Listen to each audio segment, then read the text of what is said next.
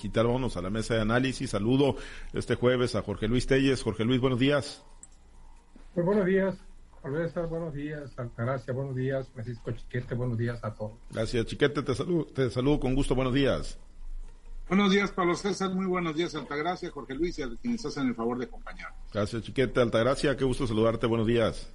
Buenos días, Pablo, Jorge Luis Francisco. Buenos días a toda nuestra amable audiencia. Bien, vamos a uno de los temas. Muchas gracias. Vamos a uno de los temas. Ayer estuvo el director eh, general de, de, Segalmex, lo que antes era cerca. Estuvo Leonel Cota Montaño en Sinaloa, junto con el gobernador Rochamoya, Jorge Luis. Se anunció un programa ahí, pues, eh, supuestamente en apoyo para los eh, productores agrícolas y los productores pecuarios mediante la compra de miles de toneladas de maíz, 520 mil, también miles de toneladas de frijol, 5 mil, garantizándoles un precio de 22 pesos por kilogramo a, los productores de, frijol y además eh, pues la instalación de infraestructura y logística para también incentivar el precio de, la leche para los productores eh, pecuarios, eh, llegar pues con infraestructura, dotar de pipas, algunos acuerdos que estableció el gobernador con Segalmex. Pues preguntarte, Jorge Luis, si, si este programa, si al bote pronto con la información que dejaron ayer sobre la mesa los funcionarios federales y estatales, pues verdaderamente puede hacer la, la diferencia para los productores en el estado de Sinaloa, pues que obviamente siempre están aspirando a acceder a mejores precios y a condiciones más rentables para la comercialización de sus productos? Bueno, yo quisiera, con el permiso de la mesa, que este tema lo abría Altagracia, Muy bien. especialista, que conoce todo, y sobre lo que diga ella, pues colgar nosotros, ¿no? Nomás para no quedarnos callados. Asentimos todos entonces y nos vamos con ella. Sí, Altagracia, pues a ver, efectivamente, eh, pues iniciamos con, contigo porque tienes un conocimiento muy amplio eh, sobre estos temas y pues yo sí preguntarte, Altagracia, lo que le comentaba Jorge Luis, ¿verdaderamente están eh, diseñados o el diseño sí está perfectamente hecho para que incida de manera favorable en, en los precios y en la rentabilidad de del sector agrícola, la comercialización de granos y también eh, la comercialización de, la leche mediante estos acuerdos con Segalmex? a ver, el micrófono nada más, si nos ayuda. A ver, Altagracia, si nos ayudas con el micro. Ah, le comento que este programa considero yo que llega tarde a Sinaloa. Es un programa que hemos nosotros este, pedido mucho como productores, como líderes de agricultores, como líderes de opinión, como gente que está realmente preocupada por lo que pasa en mi campo desde hace mucho tiempo. Creo que es un programa que llega tarde, pero pues dicen que nunca es tarde para empezar. Es un programa incipiente, ¿por qué? Porque 5 mil toneladas de frijol no representan nada en el estado de Sinaloa, cuando este año tuvimos menos de 40 mil toneladas y los productores no hallaban qué hacer. Este frijol que se va a, que se va a comercializar o que se pretende comercializar es un producto que se encuentra almacenado y de alguna manera tiene riesgo de echarse a perder, ¿no? Entonces creo que por ahí vamos viendo que, que vamos caminando sobre un terreno más o menos más o menos seguro, pero si Sinaloa solamente produce entre 40 y 60 mil toneladas, incluso ha llegado a producir 120 mil toneladas de frijol, creándose un caos total en el, en el, campo de Sinaloa, en lo que son los, en la economía de los productores, creo que 5 mil toneladas pues no vienen a resolver en sí el problema que tenemos en el caso de las tierras que son este, altamente productivas de frijol que tienen la vocación para, para producirla. En el caso del maíz, Sinaloa produce entre 4 millones y medio y 6 millones de toneladas de maíz, las que se van para el consumo humano, pues ya todos, la mayoría de los productores sabemos que son alrededor de 2 millones y medio y que las otras 2 millones de toneladas son las que se van al consumo pecuario. 520 mil toneladas pues realmente no representan tampoco el resolver el problema cuando los precios del maíz no nos favorecen. México consume más allá de 30 millones de toneladas, entonces si estamos hablando que se va a hacer una, una un almacenamiento como, como de seguridad alimentaria por 800 mil toneladas, pues tampoco representa nada. O sea, son visos de querer hacer las cosas, pero realmente no se, no se, no se le meten todos los kilos y toda la carne al asador para realmente resolver en primer lugar el problema del abasto, el problema de que a la gente le llegue eh, el producto de calidad y que le lleguen los subproductos, como en este caso la tortilla, pues le lleguen de manera expedita y aparte de calidad y aparte de un precio razonable. No, no hablaron ayer de, de asegurar un precio para los productores, salvo en el caso del frijol, en el caso del maíz, no, en el caso del maíz se van a seguir atendiendo las condiciones de mercado y siempre favoreciendo al consumidor final, pero siempre dejando de lado, siempre olvidando y dejando tirados en el camino a los productores. Eh, ahorita en estos momentos, ¿quién tiene el frijol? Porque hablamos en el caso del frijol, los frijoles se encuentran en las bodegas de los, de los este, acopiadores y en algunos, salvo contadas excepciones, excepciones se encuentran en, en las asociaciones de agricultores. Ayer yo platicaba con uno de los de la Asociación de Agricultores de Río Culiacán y me comentan que se tienen 2.000 toneladas de frijol solamente en lo que se corresponde a las bodegas del grupo CADES. Entonces, pues de alguna manera, las otras 3.000 toneladas, considerando, como suponiendo sin conceder, como dicen los abogados, que se compraran a los productores que están en la Asociación de Agricultores, ¿qué va a pasar con todos aquellos productores que todavía tienen frijol en sus casas? Es sabido que en la región de Angostura, en la región de, Chinitos, en la región de Palmitas, hubo mucho, que fue la zona donde más frijol se, se sembró, en el caso de los azufrados, por el tema de la falta de agua, que se encuentran esos frijoles en las casas de los productores y con riesgo inminente de que se manche y ese frijol pues pierda calidad y ya no se pueda comercializar, ni siquiera por parte de las organizaciones o de las dependencias, como en este caso Segalmex.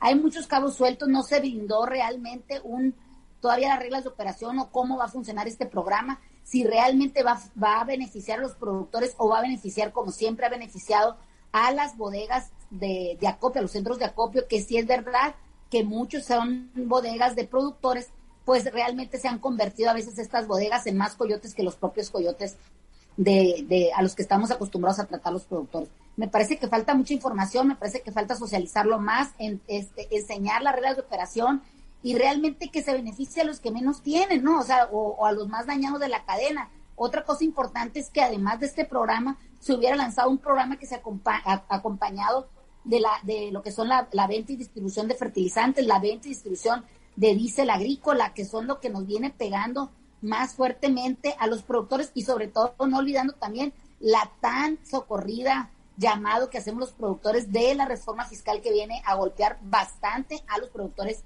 de granos de Sinaloa. Sí, hay, hay, hay temas efectivamente que todavía quedan ahí sueltos. Se habla de pago inmediato en el caso de los eh, productores de maíz, pero bueno, pues no, no se maneja, eh, por lo menos no en el comunicado que, que se dio, ¿no? Ayer, luego de la conferencia de prensa, la reunión fue de carácter privado, se ofreció una conferencia de prensa y, y sí faltan eh, detalles, ¿no? Pero bueno, ahí queda, por lo menos para esos cinco mil, cinco mil toneladas de frijol de la variedad azufrada, pues el precio que se les está garantizando es de 22 pesos por kilo, con una aportación de 5 pesos adicionales que estaría haciendo el gobierno del estado y 17 pesos del gobierno federal. Pero bueno, eh, Jorge Luis, eh, este, además de, la exposición que nos hacía Altagracia, que efectivamente tiene altos conocimientos sobre el comportamiento agrícola en Sinaloa, eh, queremos al, en Sinaloa queremos que el gobierno sea un jugador preponderante en la, en la adquisición de las cosechas, de la producción que se genera en Sinaloa. Mira lo que los agricultores quieren, supongo, es que se les pague, se les pague lo justo y que se les pague además lo más pronto posible para no, para no pagar altos costos de almacenaje, además para que el producto no se vaya a perder. Yo no creo que el gobierno en este momento tenga las condiciones, las condiciones propias para ello. Y si las tiene, bueno, pues eh, ya hemos visto que ellos prefieren el gobierno federal y ya respaldado por el gobierno del Estado, pues, prefieren, prefieren privilegiar a los pequeños, a los pequeños productores. Aquí estamos viendo que uno de los acuerdos también que se tomaron entre el gobernador y el director de, de hasta el director de Segalmex era incorporación de, de, productores temporaleros de 5 hectáreas hacia abajo hacia el programa de fertilizantes gratuitos a partir de, de, un nuevo ciclo agrícola no habla de que se le apoya a los productores, a los, a los grandes productores, simplemente a los productores menores de 5 de cinco hectáreas y creo que también tienen que ser em, bajo, mm, bajo el sistema de temporal, no el sistema de, bajo riego. Considero pues que esto es una, una pues eh, una falta de, pues de respeto, ¿no? sino de solidaridad también con los grandes productores que son los que aportan 5 millones de toneladas de maíz al país para su consumo y pues eh, me parece realmente injusto que se dé este trato a nuestros productores y se siga privilegiando a los pequeños productores, ya no de otros, de otros estados como, como estaba sucediendo, sino de aquí mismo se deja por un lado a quienes sí producen con la alta tecnología, a quienes producen hasta 20 toneladas por hectárea, si no estoy equivocado, algunos de ellos, eh, creo que es una cifra alta, pero por ahí andan muchos productores sinaloenses en 20 toneladas de maíz por hectárea hablo de cada de los grandes, de los que están más tecnificados, que tienen mayores recursos, pero hombre, pues no deja de ser, no deja de ser un reto a alcanzar. Entonces yo creo que el gobierno definitivamente no tiene la capacidad para hacer frente al problema.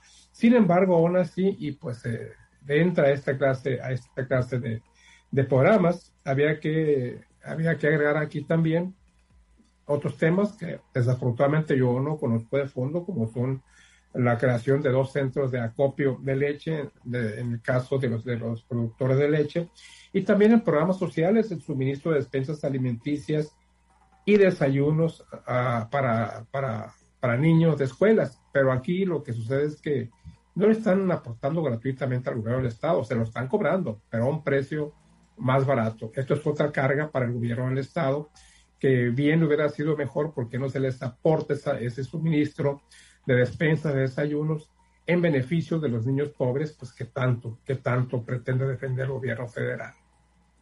Eh, el, tema este de la leche, bueno, ahí se compromete el gobierno del estado a aportar terrenos y aportar dos, dos pipas, ¿no? Han tenido un problema ahí serio los productores pecuarios a quienes les estaban comprando el litro a precio muy, muy bajo y la idea es que, bueno, pues ahora Segalmex, mediante este acuerdo, le compre mínimo a 10 pesos el litro a, los productores pecuarios. Chiquete, eh, esfuerzo tardío, esfuerzo o programa limitado, pequeño para, para lo que busca el gobierno, que es, pues, de alguna manera en los precios y apoyar a los productores?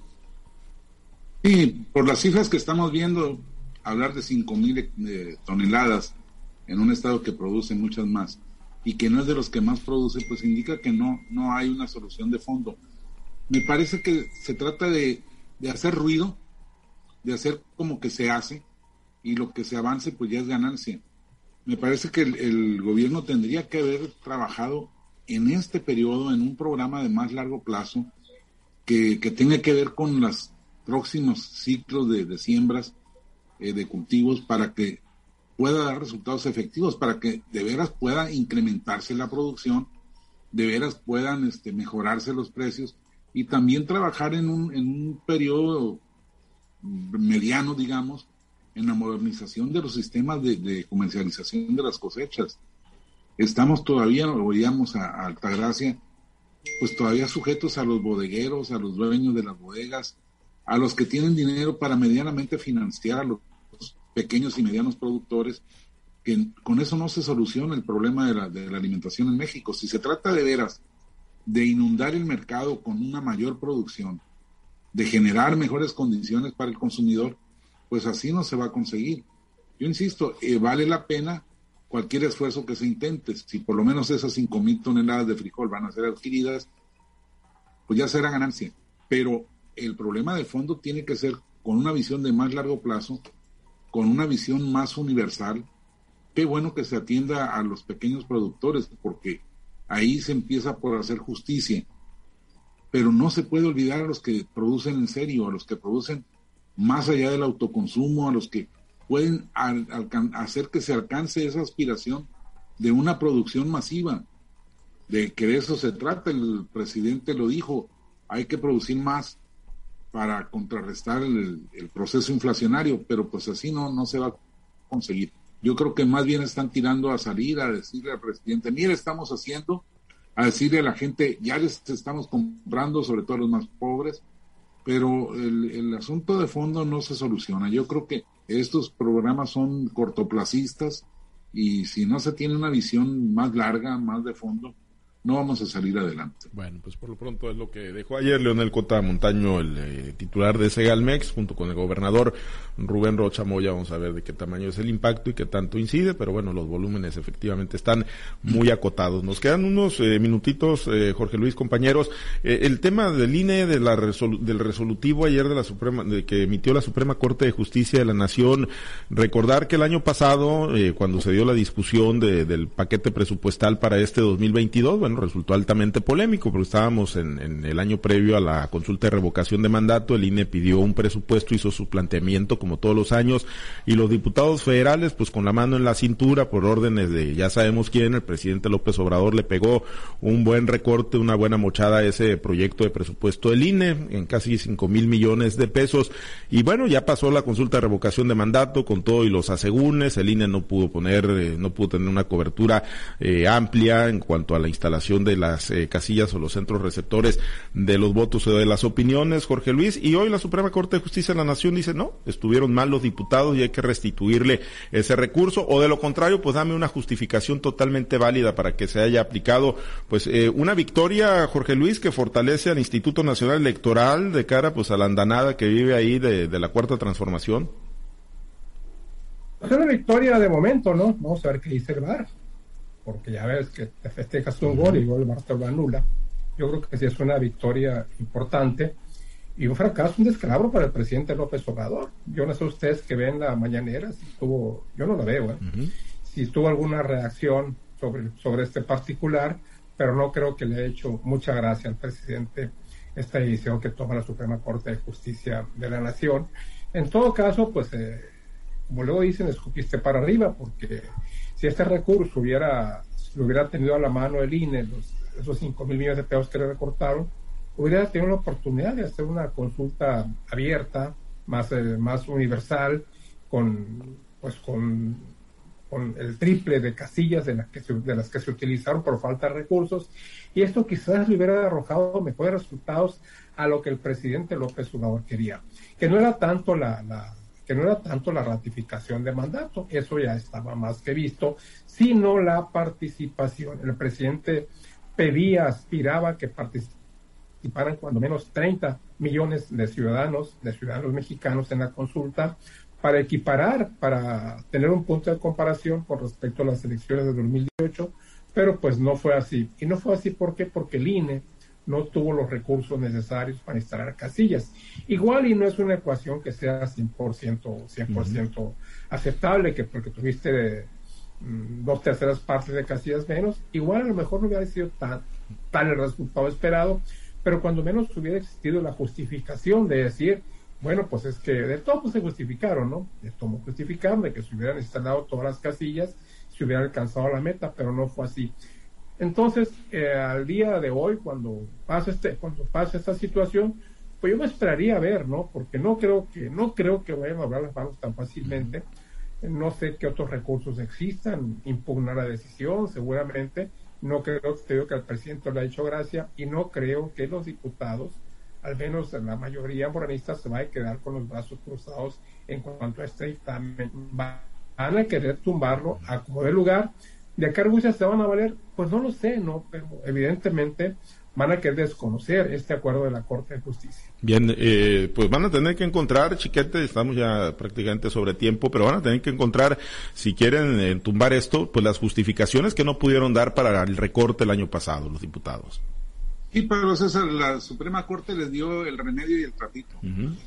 Les dice, tienen que reponerle el dinero que les recortaron o justificar porque no se los dieron. Entonces yo creo que en estos momentos tiene la posibilidad de, argumentar las condiciones difíciles de la economía nacional, la Secretaría de Hacienda, las limitaciones, entonces todo eso que va a terminar empatando el asunto. Es una derrota política para el presidente y para su partido, pero pues ahí van a tener la chance de, explicar para no tener que darles más dinero al Sí, Además, efectivamente, ya para estas alturas ya no, no se necesita para nada la revocación de mandato, que, que era el punto que les interesaba. Efectivamente, porque ya se, pues ya se realizó, ya la sacaron, así como salió, pues ya, ya se hizo la, la consulta de revocación de mandato con todos los asegúnes, pero como lo dice Chiquete Altaraz, al final de cuentas es una derrota política para el presidente y creo que es una, una victoria que sí fortalece, ¿no? La autonomía del Instituto Electoral de, de nuestro país.